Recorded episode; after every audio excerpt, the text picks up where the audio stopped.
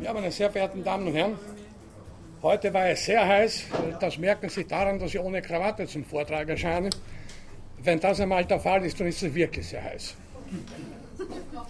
Und es zeigt sich immer, immer wieder, dass das Wetter wirklich aus lauter Extremen besteht oder dass wir halt nur die Extreme als solche wahrnehmen. Wenn wir Jahrtausende Beobachtungszeitraum hätten, wären wahrscheinlich fast alle Temperaturen äh, mehr oder weniger im Normalbereich.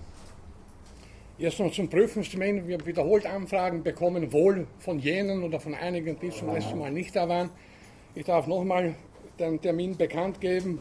Wenn Sie Kolleginnen und Kollegen haben, bitte etwas weiterzugeben.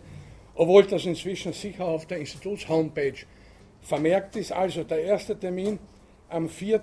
Juli, Mittwoch, 4. Juli, 17 Uhr, hier in diesem Hörsaal schriftlich.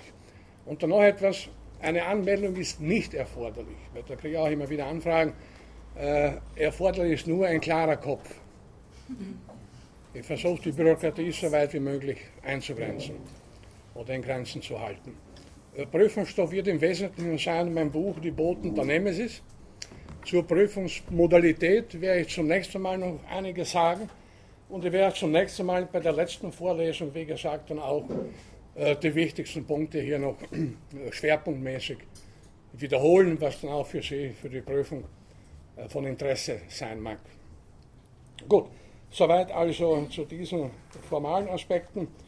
Wir haben zum letzten Mal begonnen, uns mit dem Problem zu beschäftigen, Krisen, Katastrophen, Weltuntergangsszenarien als politische Projekte bzw. politische Druckmittel womit wir bei einigen sozialphilosophisch bedeutenden Aspekten von Katastrophen angekommen sind. Die Vorlesung heißt ja Krisen und Katastrophen aus biologischer und philosophischer Sicht, wobei wir bisher vor allem einige naturphilosophische Aspekte und ähnliche berücksichtigt haben. Und das jetzt gehört, wie gesagt, im Wesentlichen den Bereich der Sozialphilosophie.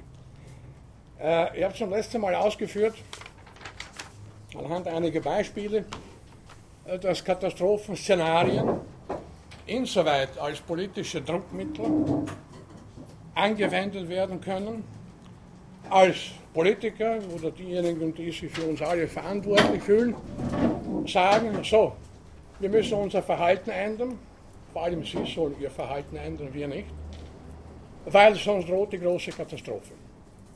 Ich habe das an drei Beispielen zum letzten Mal erörtert. Noch einmal, das erste war noch einmal der berühmte 11. September 2001. Ich habe gemeint, und das meine ich keineswegs zynisch, dass es manchen Politikern und Sicherheitsleuten unter Anführungszeichen vielleicht gar nicht so unwillkommen war. Dass diese Katastrophe da in, in New York vor allem passiert ist, weil sie das natürlich als Legitimation verwenden konnten für die Verschärfung von Überwachungen, für die Einschränkung von Bürgerfreiheiten, für äh, Überwachung von Kommunikationssystemen und so weiter. Und das ist ein allgemeines Muster, nicht wahr? Man erhebt den Zeigefinger, schaut, was passiert ist. Es könnte wieder passieren, es könnte viel schlimmer werden, also müssen wir jetzt die und die Maßnahmen ergreifen. Und wenn dann tatsächlich nichts mehr passiert oder wenig, oder jedenfalls nichts Schlimmeres, kann man immer sagen, na schauen Sie, nicht? schaut her, dass eben deswegen, weil wir diese Maßnahmen ergriffen haben. Einen Beweis dafür kann man natürlich nicht erbringen. Das zweite Beispiel war aus der Medizin, noch äh, mehr oder weniger uns allen präsent im Vorjahr, der Alarm, die sogenannte EHEC-Seuche, nicht wahr? die also eine Darmerkrankung hervorgerufen hat. Und äh, wie gesagt, es gab in Deutschland damals ca. 3500 Erkrankte, ca. 40 Menschen sind daran gestorben in einem Zeitraum von ca. drei Monaten. Wie zum letzten Mal auch betont, ohne jetzt die Erkrankten oder gar Toten da irgendwie zu verhöhnen. Da muss man das in Relation sehen, sehen. Deutschland hat über 80 Millionen Einwohner, also nur ein ganz, ganz kleiner Prozent, Promillsatz war davon betroffen, aber Sie können sich noch erinnern, was da für ein Wirbel in den Medien betrieben wurde. Der Import von spanischen Gurken wurde sofort gestoppt, obwohl es dann herausstellte, äh, dass die Gurken gar nicht schuldig sind. und vieles mehr. Und auch hier hat man gesehen, wie rasch in so einem Fall dann Politiker agieren. Nicht, wenn die Katastrophe droht, dann muss man sofort Maßnahmen ergreifen.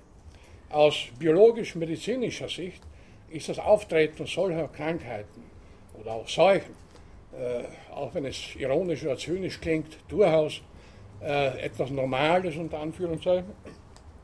Die gesamte Menschheitsgeschichte hinweg, ihr habt auch eine einschlägige Studie zum letzten Mal zitiert, waren wir mit irgendwelchen Krankheitserregern konfrontiert. Es gibt die Menschheit immer noch, also scheint das auch eine recht äh, resistente Gattung zu sein. Natürlich haben wir uns, sind wir inzwischen etwas verwöhnt, weil wir gewohnt sind oder glauben, die Medizin kann alles, für alles gibt es ein Mittel bzw. Gegenmittel und wenn das dann nicht sofort gefunden wird, dann herrscht geradezu Panik. Ja, wieso äh, haben die da noch nichts gefunden? Das ist ja katastrophal. Wenn es dagegen noch nichts gibt, das, da droht ja wirklich die Apokalypse. Äh, das dritte Beispiel war, was uns seit, seit Monaten in, in Atem hält, mehr oder weniger, in Atem hält die Wirtschafts- bzw. Finanzkrise. Ein wunderschönes Beispiel, wie man natürlich Maßnahmen durchsetzen kann unter dem Hinweis, es herrscht eine große Krise, also Sparmaßnahmen, Gürtel eingeschnallt und so weiter. Das ist alles inzwischen sattsam bekannt. Natürlich muss man hier warnen vor einer, ich würde das mal so bezeichnen, äh, Finanzkrisendiktatur.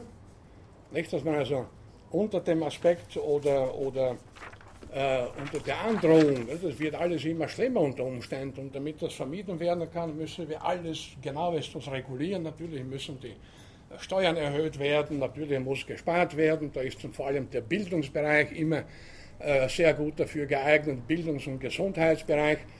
Äh, es werden Institutionen dann geschlossen, man sagt aber nicht, wir haben das geschlossen, sondern äh, das war eine Strukturbereinigung und vieles andere mehr. Also kurz gesagt, und wir werden das heute noch weiterhin weiter vertiefen, anhand dieser drei Beispiele allein ist es wohl deutlich genug, äh, dass äh, Katastrophenszenarien, also auch wenn die Katastrophe noch gar nicht wirklich eingetreten sein sollte, schon allein als die Szenarien als Druckmittel verwendet werden können. Jetzt vier Punkte, um das fortzusetzen. Worin sehe ich da die großen Gefahren, beziehungsweise wo sind die Gefahren zu orten?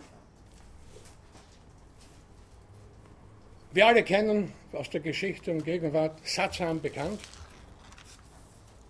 Es gibt immer Mitläufer und Denunzianten, Leute, die dann genau aufpassen, was andere machen, die also nicht den politischen Imperativen folgen, die werden sofort angezeigt. Da gibt es vor allem aus Diktaturen natürlich hervorragende und abschreckende Beispiele. Äh, es hätte Hitler mit seinen Generälen allein wahrscheinlich oder mit einer sehr begrenzten Wahrscheinlichkeit nicht das Dritte Reich so lange gehalten können, wenn es da nicht die unzähligen kleinen Spitzel gegeben hätte, bereit, jeden anzuzeigen, zu denunzieren, der nicht irgendwie konform geht. Und abermals äh, ist George Orwell das 1984 natürlich hier ein hervorragendes Beispiel, wo die Partei alles kontrolliert und wo also jeder jeden bespitzelt und anzeigt, wenn er ein Gedankenverbrechen begeht und vieles andere mehr. Und der zweite Punkt in dem Zusammenhang, es herrscht natürlich bei vielen Menschen eine absolute Hörigkeit gegen die, äh, vor der Staatsgewalt. Sie erinnern sich, was ich schon bei anderer Gelegenheit sagte, wir Menschen haben unter anderem zwei Dispositionen in uns mitbekommen aus grauer Vorzeit, als wir in kleinen Gruppen, in Horden lebten. Die eine dieser Anlagen ist äh, äh eine Tendenz zur Dominanz, also andere zu kontrollieren. Das kann Vorteile haben, aber auch Nachteile. Man muss ja immer aufpassen, dass man nicht demontiert wird oder das sonst. Man muss immer vigilant bleiben, alle beobachten. Die zweite Anlage ist, oder die zweite Disposition ist die zur Unterwürfigkeit, was auch Vorteile haben kann, denn dann brauche ich mich um nichts zu kümmern, ich gehorche einfach dem Rudelführer, dem Alpha-Tier oder was auch immer, oder eben dem Politiker oder Wirtschaftsmagnaten und so weiter und so weiter oder religiösen Führern und ordne mich unter. Und das sind Mechanismen, wie gesagt, die aus der Geschichte ja sattsam bekannt sind, denn sonst hätte es ja nicht so viele Katastrophen im politischen Bereich schon gegeben. Und das Dritte dazu, das gehört alles zusammen, äh, der Mensch möchte irgendwo dazugehören. Keiner von uns möchte das sprichwörtliche fünfte Rad am Wagen sein. Wir alle suchen, wie es so schön heißt, nach Identität. Und den finden dann viele Menschen in irgendwelchen diktatorischen Systemen, schließen sich irgendwo an, einfach um dazuzugehören. Es gibt hier den Ausdruck in der Verhaltensforschung bzw. Soziobiologie Pseudofamilien. Was eine Familie ist, muss ich nicht erklären, aber das ist die stammesgeschichtlich alte, älteste, ja. kleinste soziale Einheit, der Verwandtschaftskreis, die Verwandtschaftsgruppe, wo jeder jeden kennt und mit jedem mehr oder weniger eben familiär, mehr oder weniger eng verbunden ist. Das kann man künstlich ausweiten zu einem großen politisch, politisch religiösen oder ideologischen System, wo es sich dann nicht mehr um ganz kleine Gruppen handelt, wo dann nicht mehr jeder jeden kennt, aber gewissermaßen sich zu einer großen Familie dazugehörig fühlt. Und wenn die drei Bedingungen erfüllt sind, oder anders gesagt, unter bestimmten Bedingungen können diese drei Dispositionen, Anlagen natürlich katastrophal wirken. Katastrophal in dem Sinne, dass dann es zu Bürgerkriegen, Kriegen und so weiter kommt. Dazu kommt noch ein vierter Aspekt. Wenn in Krisenzeiten beispielsweise, das war ja der Fall nach dem Ersten, nach dem Zweiten Weltkrieg, Lebensmittel äh, rationiert werden. Also da gibt es Lebensmittelkarten und so weiter. Und äh, wenn dann Leute herumgehen, die ziemlich dick sind, da gab es Neid und, und der, wieso ist der so dick, der hat so viel zu fressen. Mag sein, dass es äh, zu der Zeit auch Leute gegeben hat, die genug zu essen hatten, aber Fettleibigkeit ist nicht nur zurückzuführen auf, auf äh, äh, äh Fresserei, sondern hat auch genetische Aspekte und so weiter. Und dann beginnen natürlich auch äh, verschiedene soziale Spannungen beziehungsweise eine soziale Polarisierung. Das sind die einen, denen geht es etwas besser und wir haben nichts. Und schon liegen da äh, Möglichkeiten vor für weitere, wie gesagt, soziale, also gesellschaftliche Katastrophen. Und dann ist immer natürlich die Frage, wenn es eben etwa darum geht, Lebensmittel oder Wasser oder auch Strom, Gas und so weiter äh, zu rationieren, wer soll das bestimmen? Äh, wer kann sich herausnehmen, genau zu wissen und festzulegen, wie viel sie Wasser trinken dürfen, wie viel äh, Kalorien sie pro Tag essen dürfen, wie, wie, wie, wie, wie oft sie den Strom einschalten dürfen und so weiter.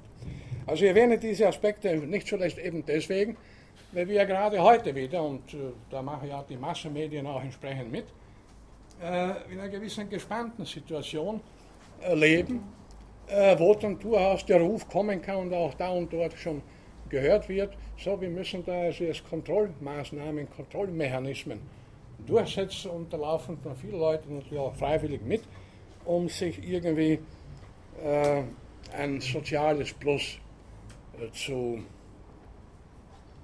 sichern. Wenn ich aus der Wohnung, aus dem zweiten Stock meiner Wohnung auf die Straße hinausschaue und auf der gegenüberliegenden Straßenseite sehe, dass dort jemand vergewaltigt wird, ist es vollkommen klar, eine moralische und bürgerliche Pflicht, dass ich sofort die Polizei rufe. Darüber brauchen wir nicht zu reden.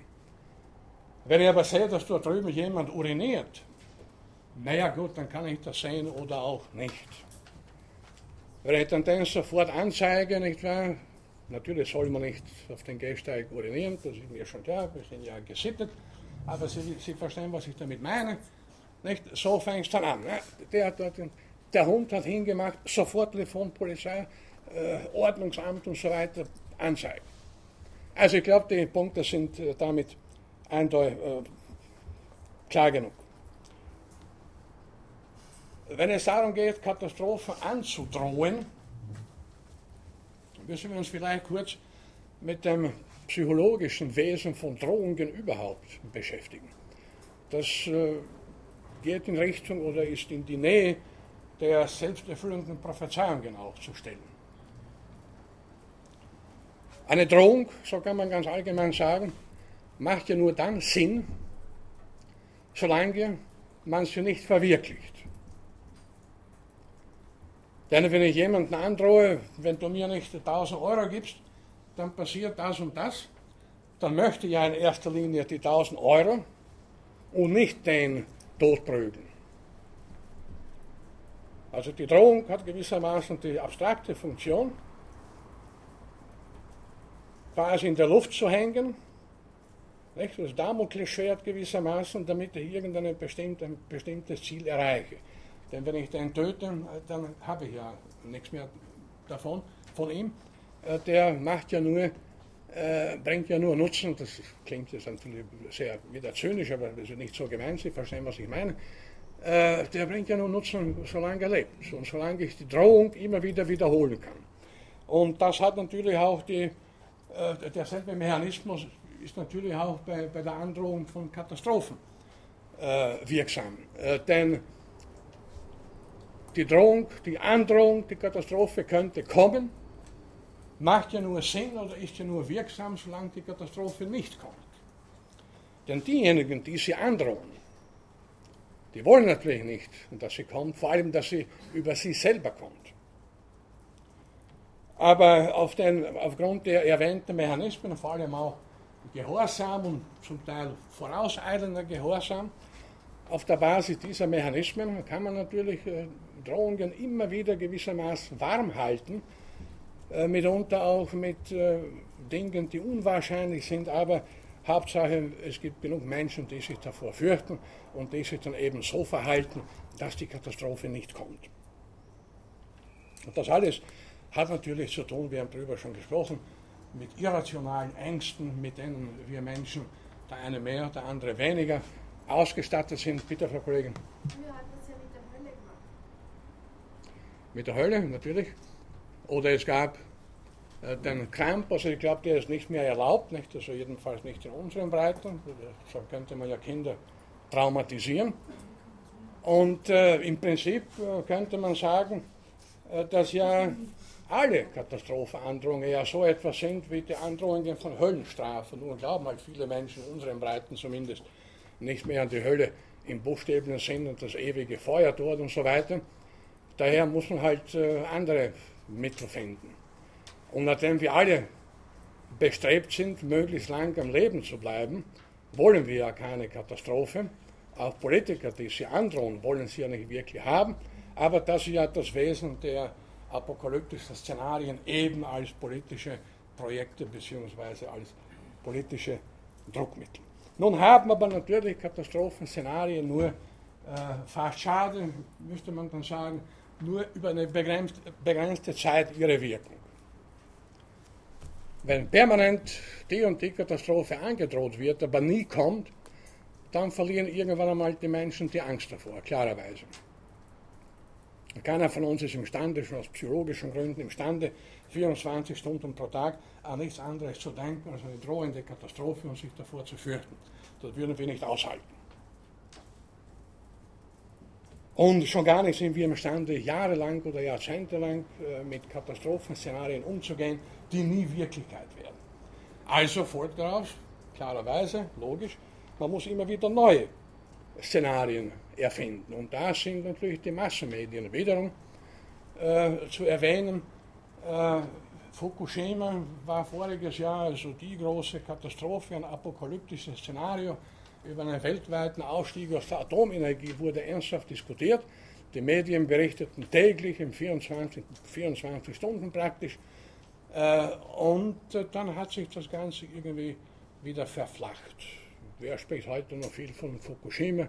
Allenfalls einige Spezialisten der Radiologie und Strahlenbiologie und so weiter, für die ist das noch interessant. Aber als ein mögliches weltweites Katastrophenszenario eignet sich das momentan, äh, wie erscheint, nicht oder nicht mehr.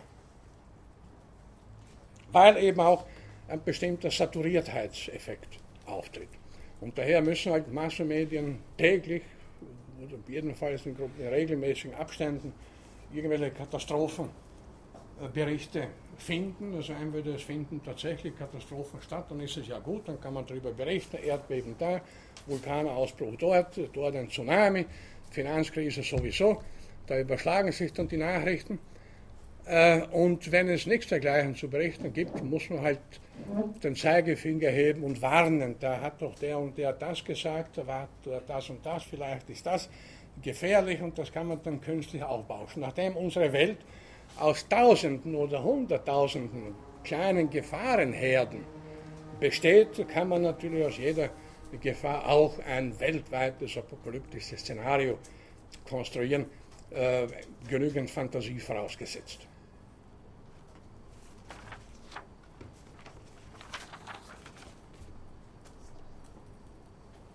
Im Alten Testament, worauf wir schon immer, immer wieder zurückgekommen sind, das ist ja äh, auch tatsächlich eine der inspirierendsten Quellen für Niedergänge, Untergänge, Apokalypsen, Hölle und, und so weiter und so weiter, äh, gab es ein Monstrum, äh, das ursprünglich auf die babylonische danke, Mythologie zurückgeht, und zwar den sogenannten Leviathan.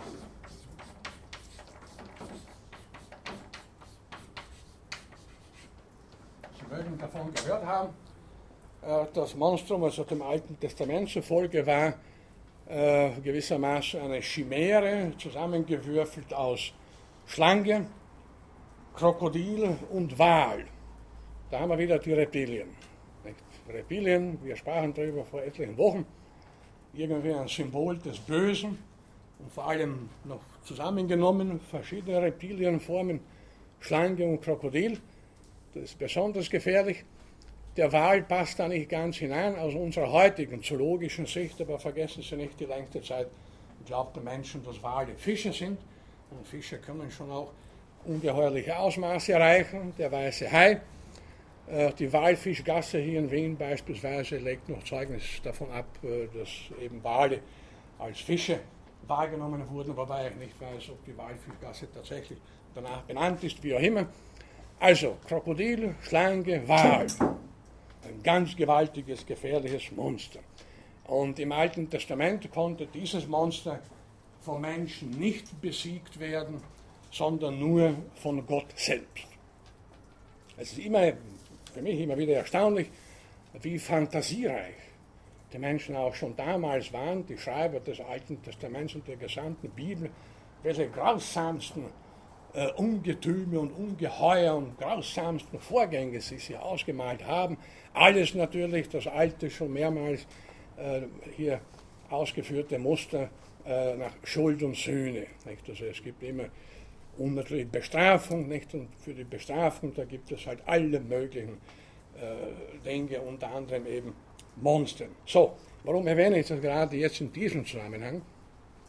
Das werden Sie gleich sehen. Der englische Philosoph Thomas Hobbes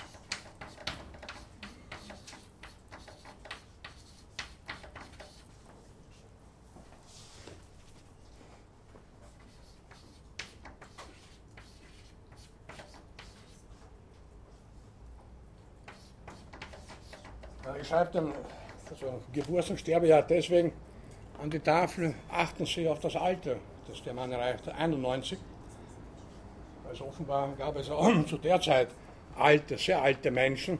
Ob sich Thomas Hobbes nach den heute gängigen Kriterien gesund ernährt hat, weiß ich nicht. Jedenfalls ist er sehr alt geworden. Thomas Hobbes hat 1651 ein anschlägiges Werk, heute ein Klassiker der politischen Philosophie, der Sozialphilosophie, äh, veröffentlicht.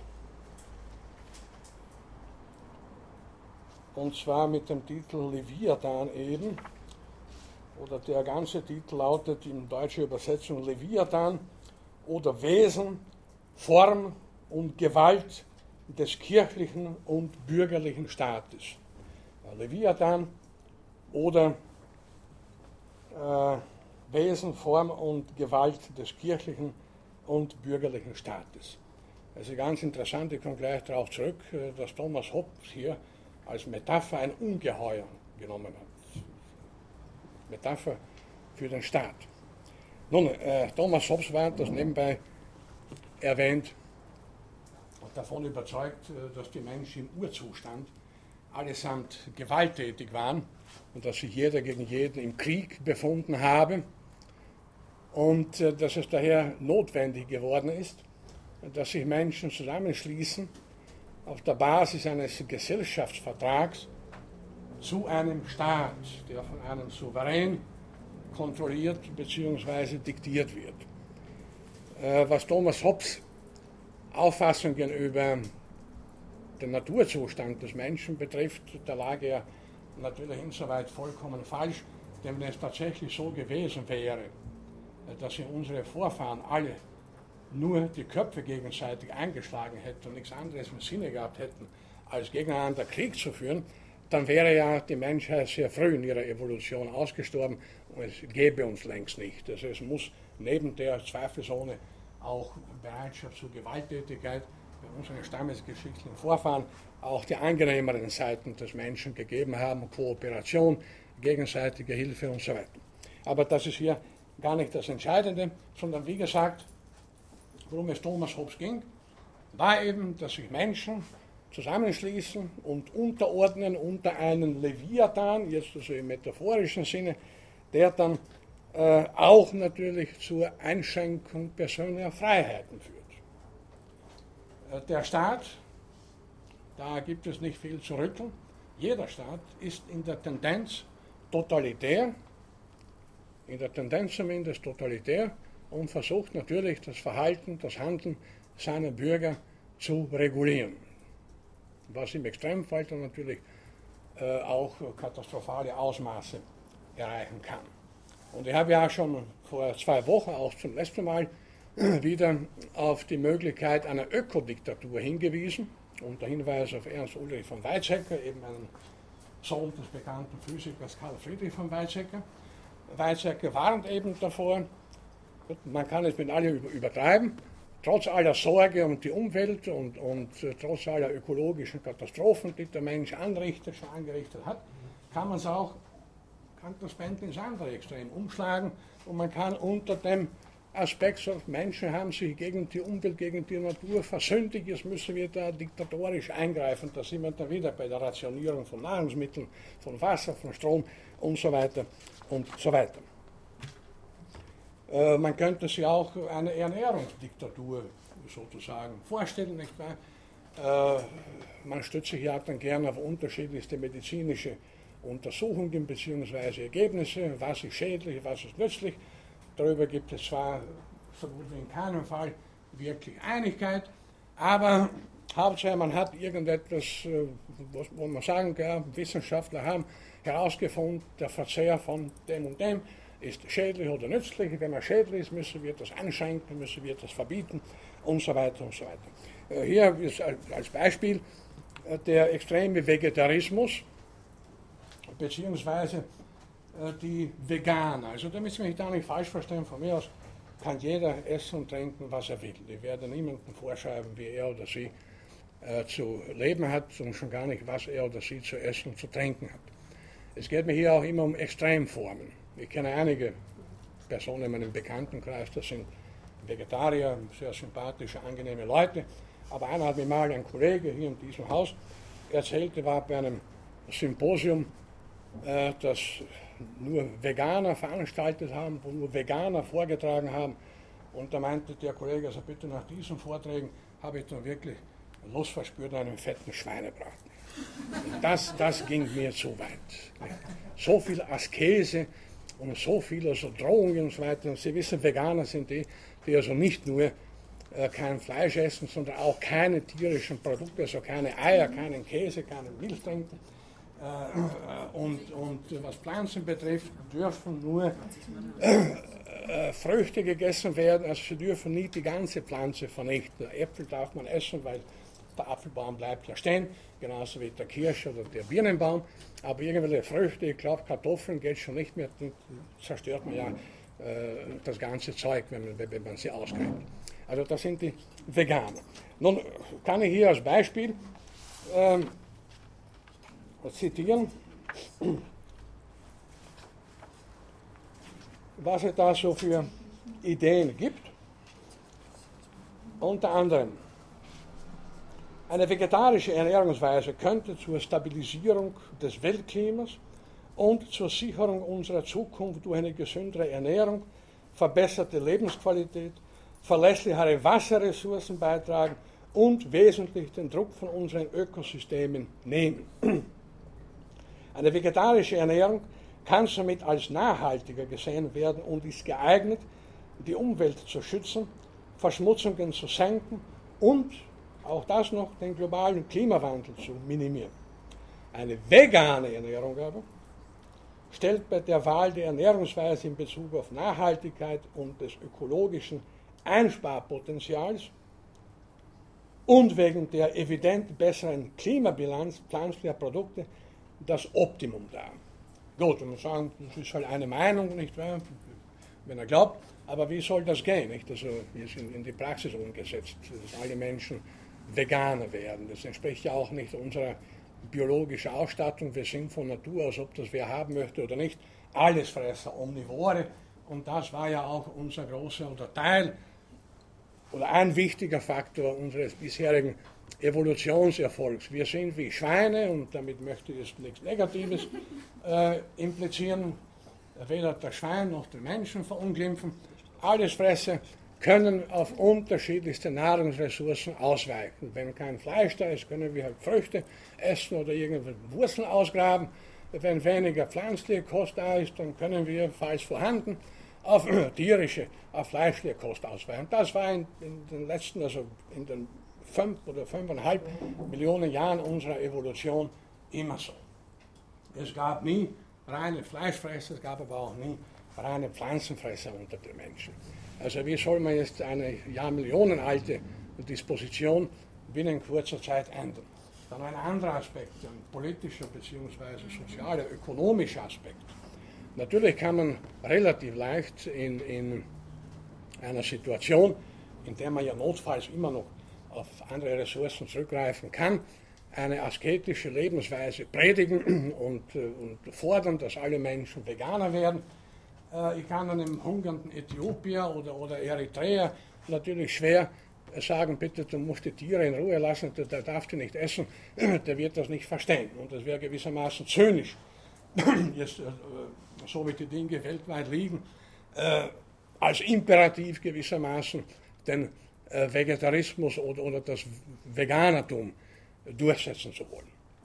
Aber ich nehme das als Beispiel eher hypothetisch. Stellen Sie sich vor, dass äh, diese Überzeugung an Raum gewinnt und immer mehr Leute sagen so, wir dürfen jetzt nur uns vegan ernähren, alle übrigen, wir müssen da genau darauf achten, was, ah, da hat einer einen Schnitzel gegessen, der wird sofort angezeigt. War da überhaupt der Schnitzel her? Wo ist, was hat er mit dem Tier gemacht, äh, von dem der Schnitzel stammt? Und so weiter. Also ich glaube, ich muss das auch nicht weiter ausführen. Das ist alles soweit klar, Sie verstehen, was ich meine. Äh, also abermals eine Idee, eine Ideologie, die dann noch unter dem Aspekt der Nützlichkeit, Sie haben das unter dem Zitat äh, erkannt, äh, schmackhaft gemacht werden kann. Das schmackhaft klingt hier etwas paradox. Äh, wir können dadurch, dass alle Veganer werden, nicht nur die Umwelt schützen, nicht nur gesünder werden, äh, wir können sogar das Klima retten. Also da haben sich die Leute etwas zu viel vorgenommen, würde ich sagen. Abgesehen davon weiß ich von Medizinern, dass eine rein vegane Ernährung, zumal im Säuglings- bzw. Kindesalter, zu einseitig ist und dem Betreffenden oder der Betreffenden dem kleinen Menschen äh, nicht wirklich gut tut. Ich kenne auch jemanden, der meint, äh, dass sein Hund nur Vegetarisches äh, zu fressen bekommt. Und ich kann nur sagen, der arme Hund, nicht? Ich meine, das ist dann absurd.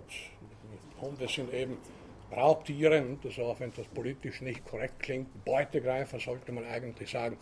Und äh, die sind halt nicht von der Evolution her nicht dazu gemacht, Körnchen zu fressen und Müsli zu essen und, und ich weiß nicht, was der dem Hund sonst noch präsentiert. Gut, es mag einen Hund geben unter den weiß nicht, Millionen von Hunden, äh, der das, dem das nichts ausmacht, aber dann ist dieser Hund sicher nicht repräsentativ für die Spezies Canis familiaris, sondern die absolute Ausnahme. Und ich hoffe für den Hund, äh, dass er nicht leiden muss und dass er da nicht gezwungen wird, oder er findet äh, irgendwie so auf Schleichwegen doch noch das ihm angemessene Futter. Noch einmal, mir geht es um Fanatismus bzw. um die Gefahren, äh, die von fanatischen Haltungen ausgehen, auf allen Ebenen, egal ob es sich um Ernährung handelt, um Sicherheit im Berufsleben und so weiter und so weiter. Und das sind eben äußerst gefährliche Tendenzen, die gerade heutzutage ziemlich stark verbreitet sind.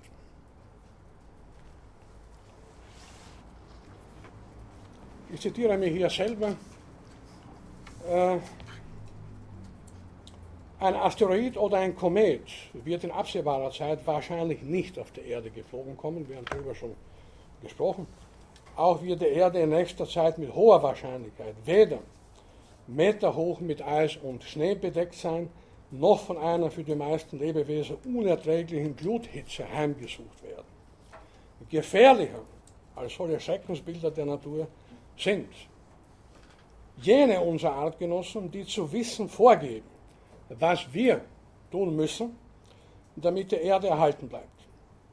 Sie können sich auf Gefolgsleute verlassen, noch einmal Mitläufer, Denunzianten und so weiter, die ihrerseits längst der Überzeugung huldigen, dass die Welt gerettet werden müsse und die glauben, dass nun ihre Stunde gekommen sei.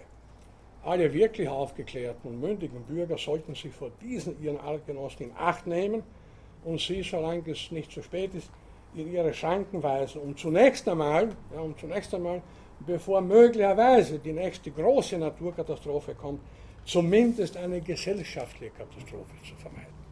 Aber es gibt es nicht nur Naturkatastrophen, technische Katastrophen, auch eben soziale, gesellschaftliche Katastrophen, basierend auf, auf Ideen, auf Ideologien, auf religiösem Fanatismus und so weiter.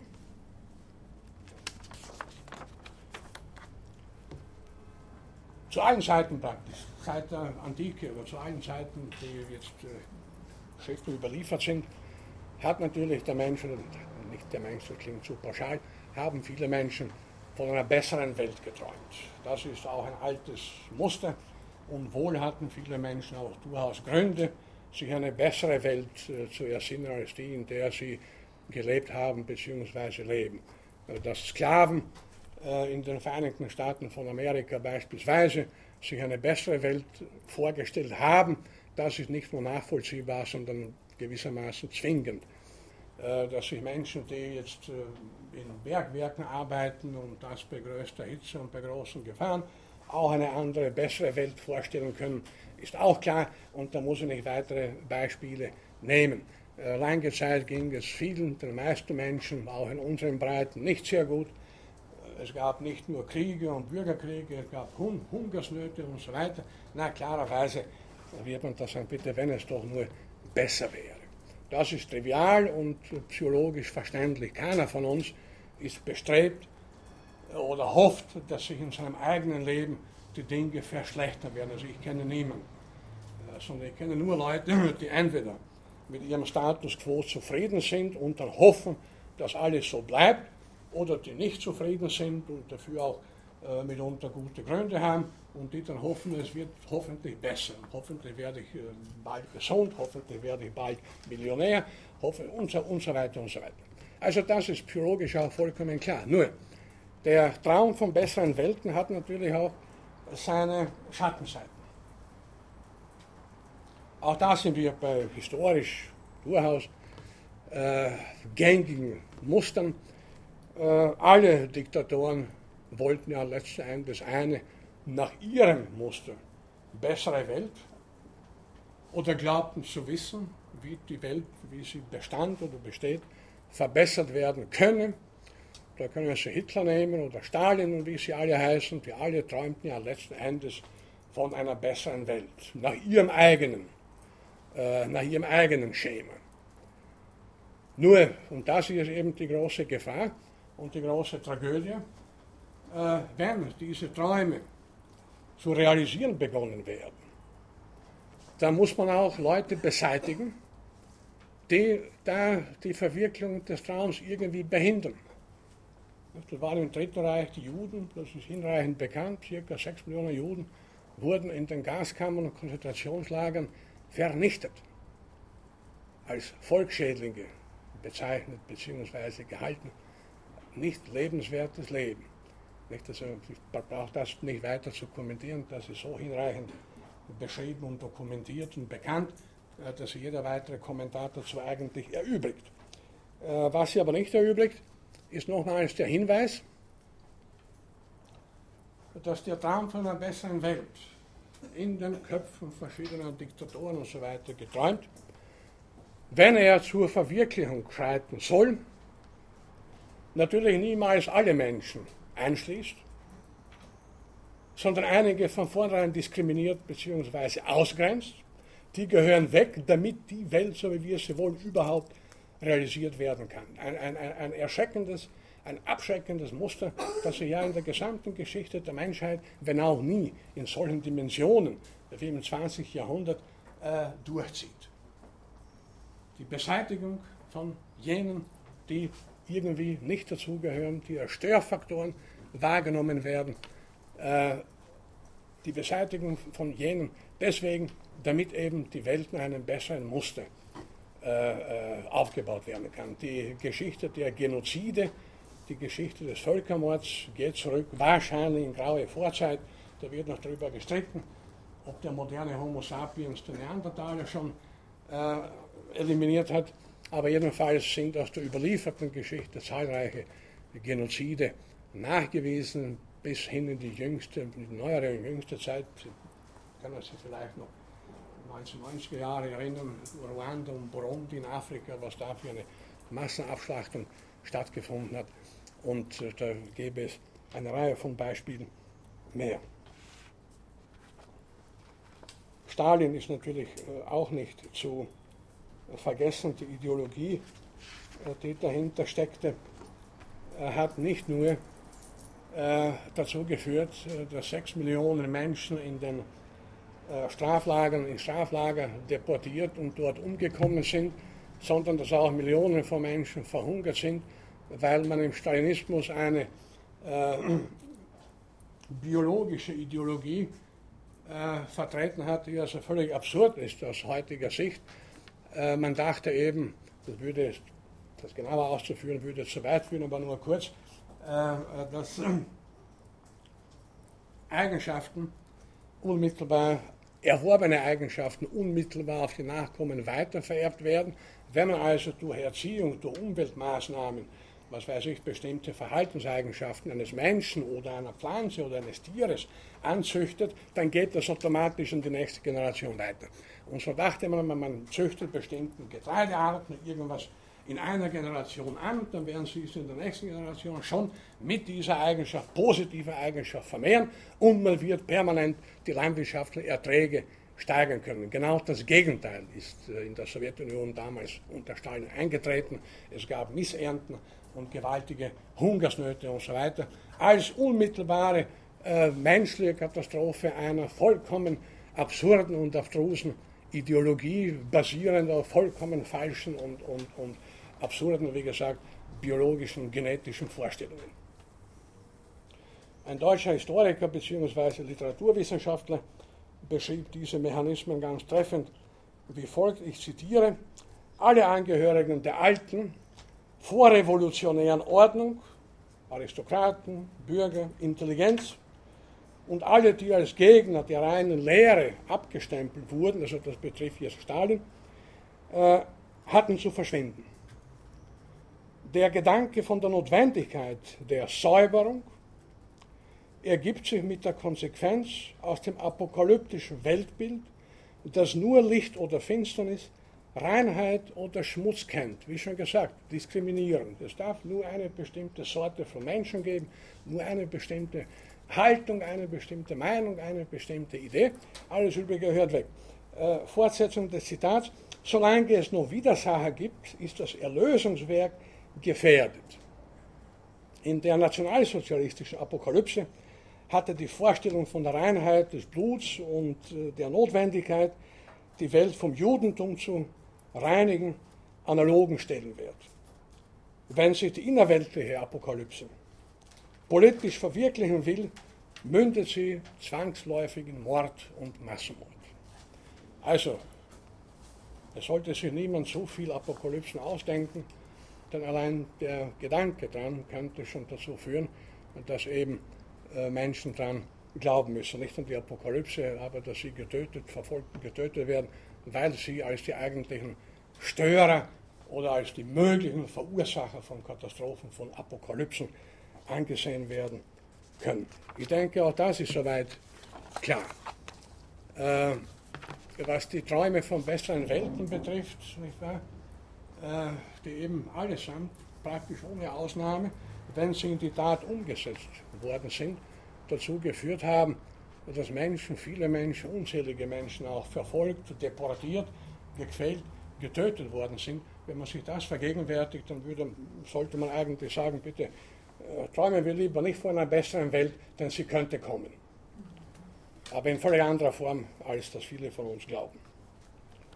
So, äh, gibt es dazu vielleicht noch Fragen oder Bemerkungen oder ist das soweit alles, alles klar? Gut, ich habe dann schon zum letzten Mal angekündigt, jetzt kommt die letzte Frage in dieser Vorlesung. Ich werde heute, wie gesagt, zum nächsten Mal wiederholen. Äh, ich habe hier eine ganze Reihe von realen Katastrophen präsentiert, die Sie aber auch in unterschiedlichen Medien, Büchern, Enzyklopädien und so weiter nachlesen können. Naturkatastrophen, technische Katastrophen, äh, von Menschen gemachte Katastrophen, Kriege und so weiter. Und eigentlich äh, war der Grundtenor ja in der ganzen Vorlesung, und das ist ja im Prinzip eigentlich trivial, äh, dass die gesamte Geschichte der Natur, des Menschen, im Zeitraffer gesehen eine ununterbrochene Abfolge von Krisen und Katastrophen war und ist. Katastrophen begleiten die Naturgeschichte, Katastrophen begleiten die Menschheitsgeschichte.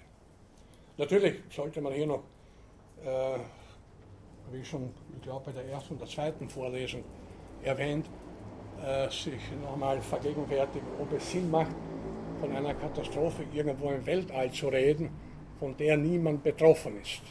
Also wenn da zwei Galaxien miteinander zusammenstoßen und da also, ich weiß nicht, was so ein kosmisches Feuerwerk sich entlädt, aber es gibt dort keine Lebewesen, schon gar keine intelligenten Lebewesen, dann war das eigentlich keine Katastrophe, wenn man Katastrophen definiert, als Ereignisse, die dann Lebewesen, vor allem Menschen, schädigen, dann waren das halt kosmische Ereignisse, die für Astronomen, sofern sie sie wahrnehmen, von Interesse sind, aber sonst, gut, lassen wir das semantische Fragen.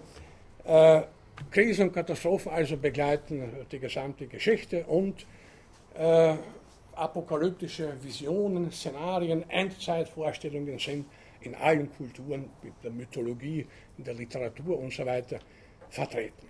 Gut, sollen wir in Anbetracht dieser Tatsache noch ein Apfelbäume pflanzen?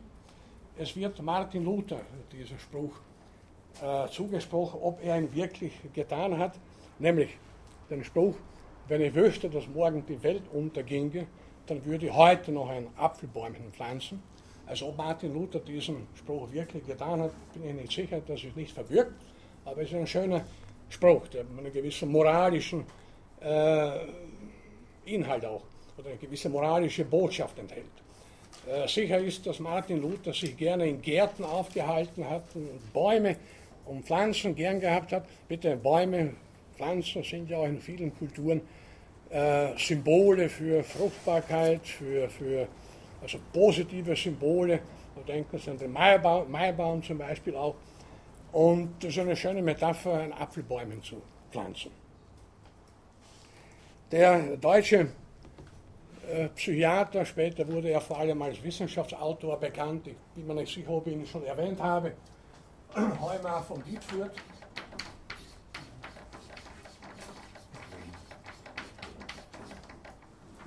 Jahrgang 21, in den 90er Jahren ist er gestorben. Er hat, das war eines seiner letzten Bücher, die er geschrieben hat, ein Buch geschrieben, so lasst uns denn ein Apfelbäumchen pflanzen, es ist soweit. Ich zitiere aus diesem Buch.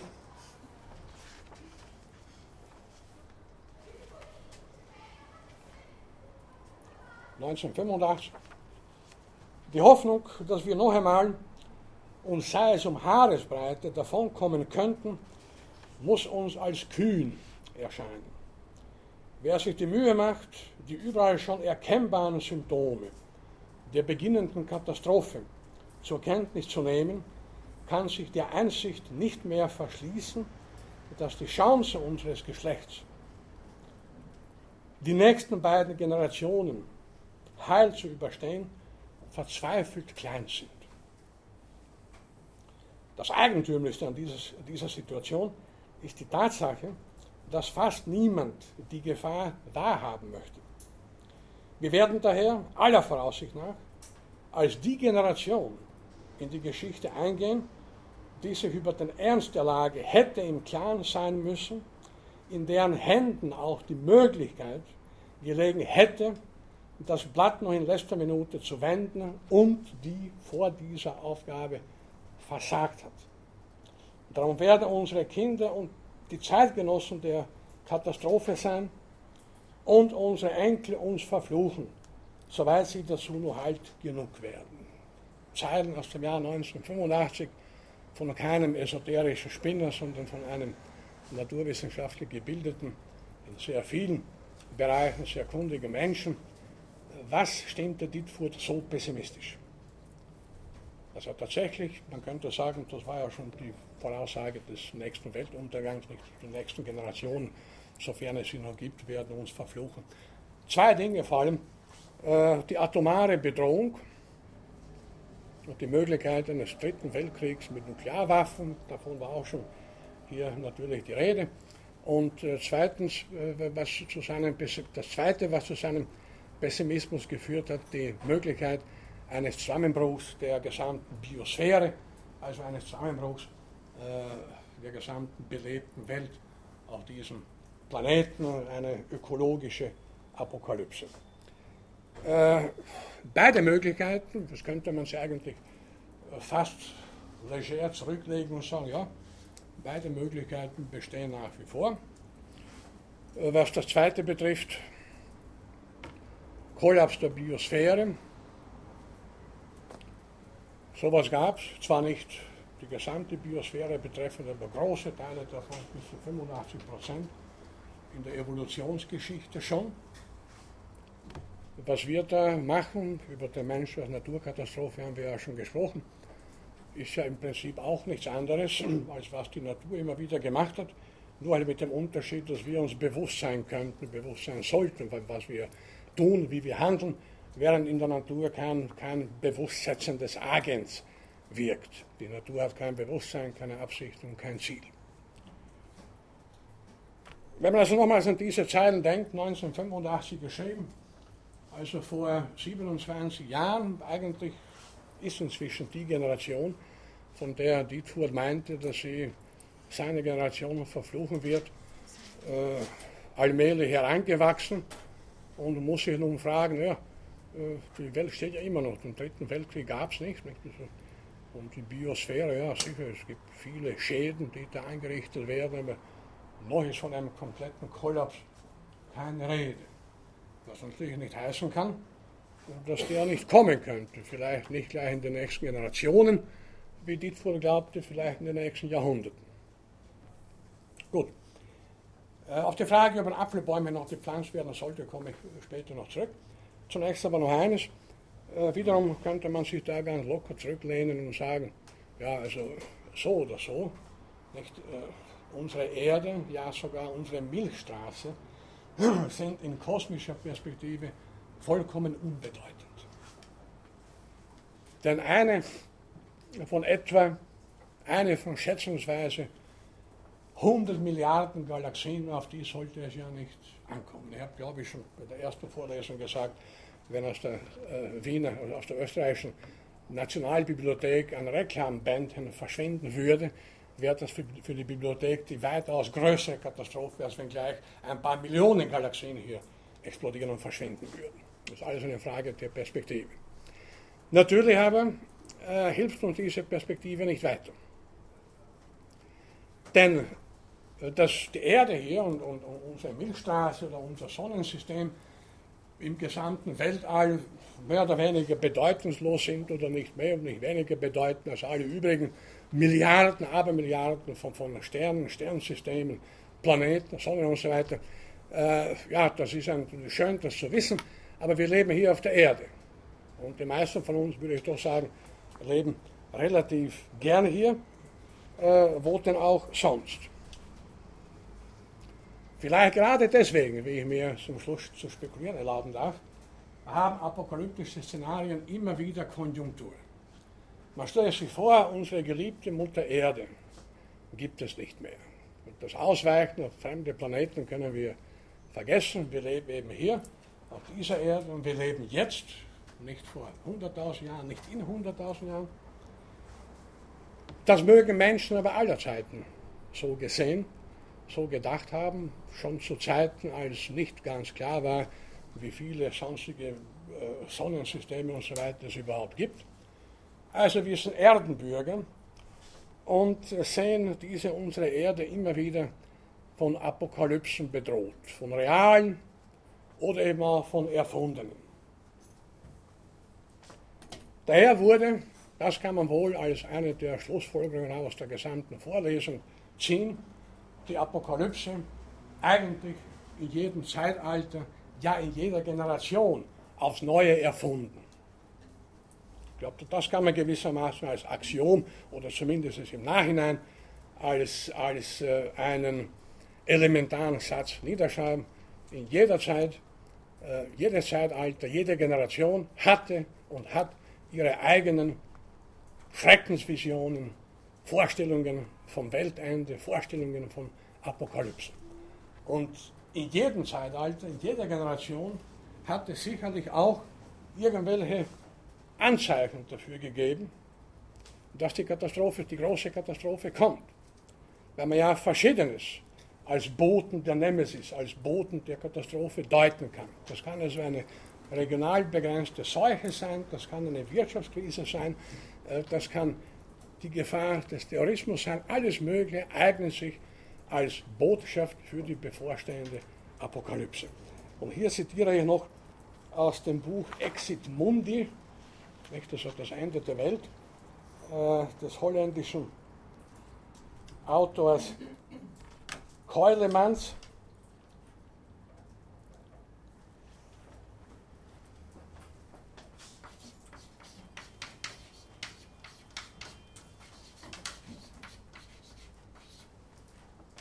Keulemans oder Keulemann, einen Moment.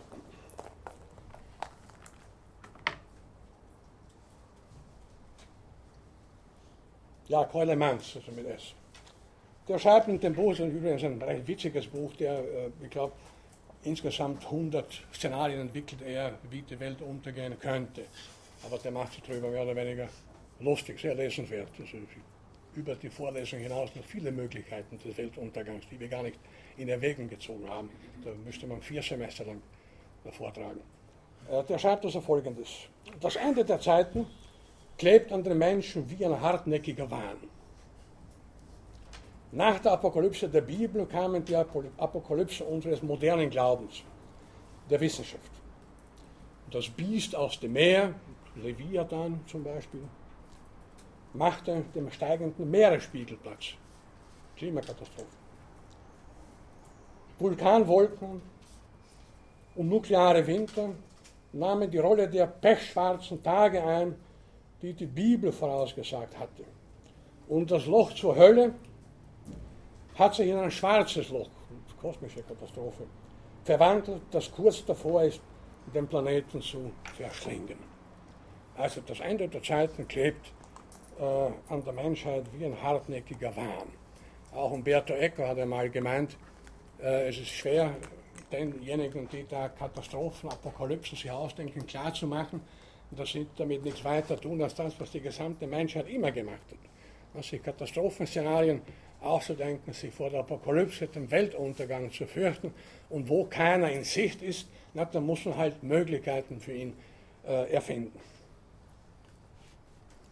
Aber wie gesagt, kann ja sein, dass die ultimative Katastrophe stattfindet. Keiner von uns äh, kann äh, das ausschließen.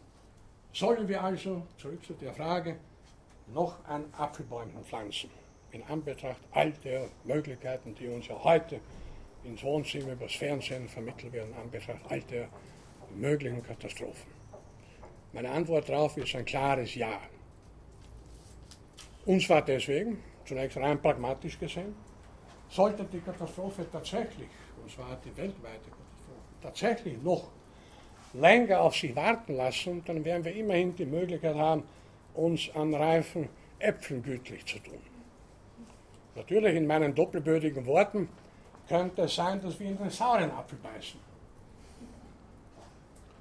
Vielleicht auch, mit anderen Worten, ist das Glas halb voll, noch halb voll oder schon halb leer. Ist eine Frage der Perspektive. Ich würde mich freuen, ist eh noch die Hälfte drin. Oder traurig sein, die Hälfte ist schon weg, es geht der Neige zu. Wie man es betrachtet. Es gibt eine schöne Geschichte aus dem Ersten Weltkrieg, sofern aus Weltkriegen überhaupt irgendwelche schönen Geschichten erzählt werden können. Aber in dem Zusammenhang zwei Generäle, ein Österreicher und ein Deutscher, was dann auch die Mentalität der beiden Länder bzw. die Unterschiede klar macht, äh, treffen einander. Vielleicht ist es auch nur schön erfunden, aber würde sehr schön passen, von mir auch oft zitiert. Und der Deutsche sagt, die Lage ist ernst, aber nicht hoffnungslos. Und der österreichische General sagt, nein, die Lage ist hoffnungslos, aber nicht ernst. Es liegt an Ihnen, wie Sie also die nächsten Wochen, Monate oder Jahre oder Jahrzehnte äh, verbringen, ich meine, im Glauben an die Katastrophe oder mit der Hoffnung. Äh, vorausgesagt ist ja der nächste Weltuntergang, also der nächste, wenn es einen schon gegeben hätte, dann wäre die Welt ja nicht mehr da. Aber es gab ja viele Voraussagen, also die nächste Voraussage ist ja bekanntlich der 21. Dezember dieses Jahres, äh, aufgrund des Maya-Kalenders. Dem würde ich, wie schon zu Beginn der Vorlesung, und da schließt sich der Kreis, äh, keine große Bedeutung beimessen, weil die alten Maya ja, sogar wenn man daran glaubt, äh, was sie in ihren Kalendarien da so alles geschrieben haben, die waren übrigens nicht dumm, ein hochentwickeltes Kulturvolk, äh, die haben ja mit ihrem Kalender den 21. Dezember 2012 nicht als das Ende der Welt markiert, sondern es war nur das Ende einer Langzeitperiode. Also so gesehen können wir uns äh, entspannt jetzt schon zurücklehnen. Wir werden Weihnachten auf jeden Fall noch erleben.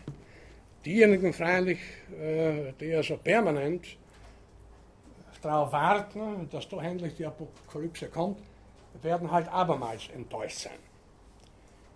Eines kann ich voraussagen, und das würde ich sagen, nehmen Sie als eine sehr seriöse, solide wissenschaftliche Prognose nach allem, was die Geschichte uns bisher gezeigt hat, wird, auch wenn die Welt nach dem 21. Dezember, auch nächstes Jahr, auch im Jahr 2112 und so weiter, immer noch steht, kann man eines voraussagen. Es wird fortgesetzt Leute geben, in diesem Jahr, im nächsten Jahr, in 10, in 20, in 100 Jahren, die neue Weltuntergangsszenarien finden werden.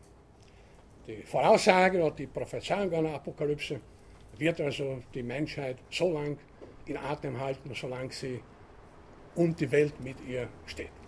Ich denke, das ist auch in Anbetracht äh, der Abkühlungsnotwendigkeit, ich denke jetzt etwa an ein großes äh, Krügel Bier, äh, können wir heute also Schluss machen. Ich habe gestern irgendwo gelesen, ist eigentlich, man hätte ja heute überhaupt allen Arbeitnehmern, wir sind ja auch Arbeitnehmer, freigeben sollen bei diesen Temperaturen.